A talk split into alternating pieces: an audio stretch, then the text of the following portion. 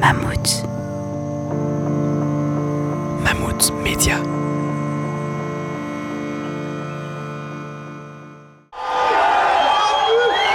Août 96, la Belgique découvre un visage qu'elle n'oubliera jamais. Marc Dutroux va devenir l'homme le plus détesté du pays, celui qui a traumatisé la Belgique.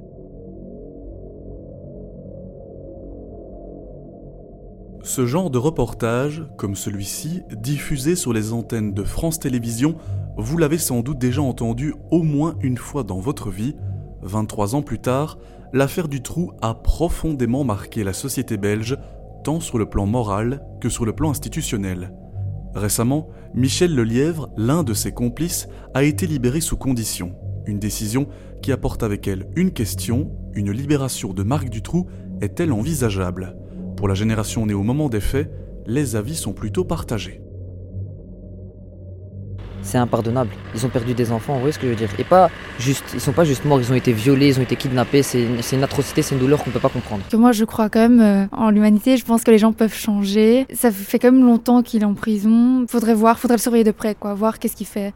Et pas juste euh, le lâcher comme ça et se dire ok. Euh. Marc du trou quand il va sortir, ça va être un scandale.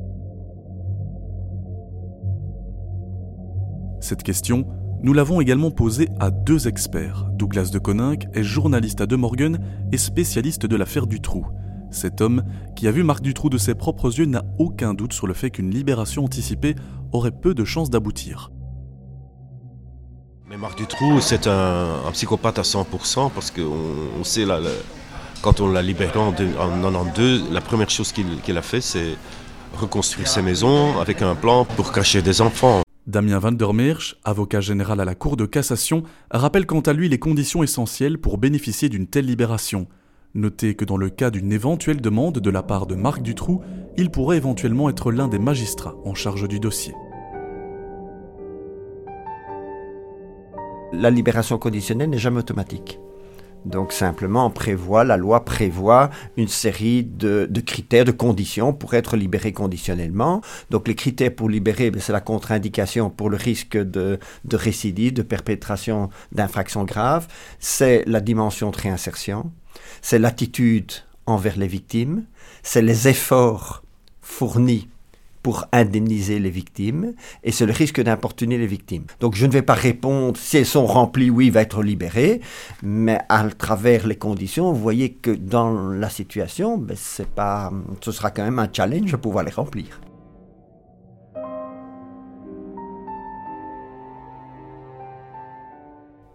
La justice, très largement pointée du doigt lors de cette affaire, a subi les foudres de la population.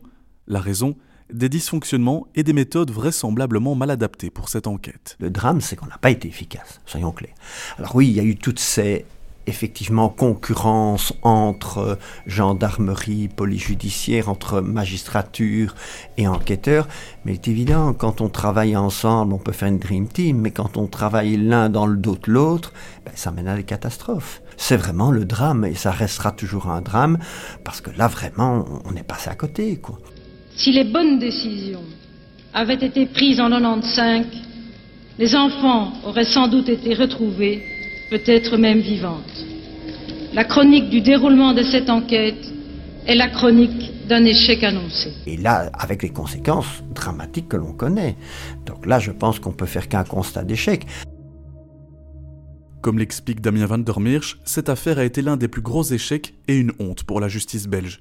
Depuis lors, de nouveaux progrès technologiques ont permis d'améliorer le déroulement des enquêtes judiciaires.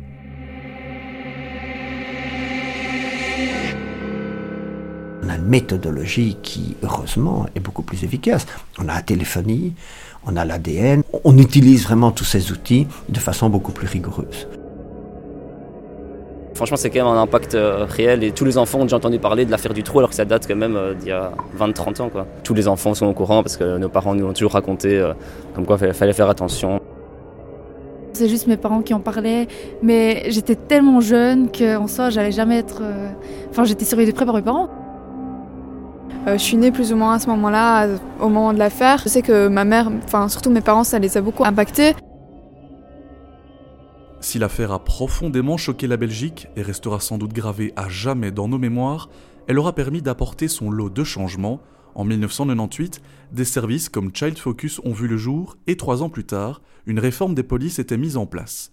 Bien après, en 2007, un nouveau tribunal, le tribunal d'application des peines, rejoignit la grande machine judiciaire pour davantage de contrôle, mais ne nous leurrons pas, malgré les améliorations effectuées depuis lors, jamais nous ne pourrons affirmer avec certitude qu'une affaire similaire ne puisse à nouveau voir le jour.